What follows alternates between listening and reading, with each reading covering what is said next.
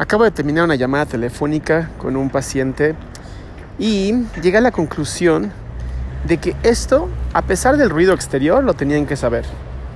Hola, yo soy Adrián Salama, soy doctor en psicoterapia y experto en destruir creencias limitantes.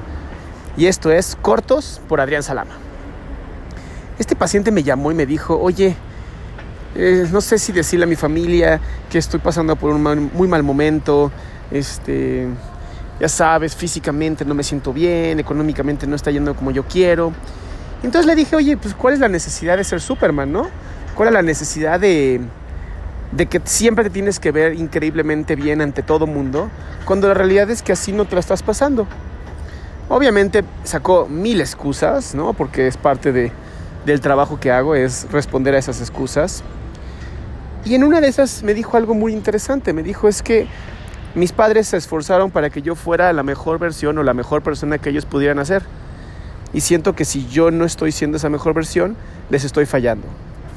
A mi parecer, los papás sanos, y los no tan sanos también, sí intentan que nosotros seamos las mejores versiones que ellos puedan generar. No siempre de las mejores maneras, pero sí desde la misma intención. Lograr que sus genes sean muchos mejores y ende nosotros.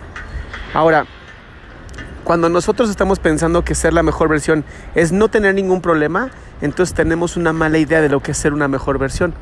Porque la mejor versión no significa no tener problemas, significa responder y adaptarse a lo que la vida te aviente. Eso es lo que hace la diferencia entre un campeón, una persona de éxito o una persona fracasada. Es intentarlo. Ni siquiera es sobrepasarlo, ni siquiera es sobrellevarlo, es simplemente intentarlo. ¿Cómo haces tú cómo intentas tú, cómo te desarrollas tú, cómo usas esas grandes oportunidades que la vida te da, llamadas problemas, para ser tu mejor versión. Esto es simplemente un corto y recuerda, no eres supermujer y no eres superman.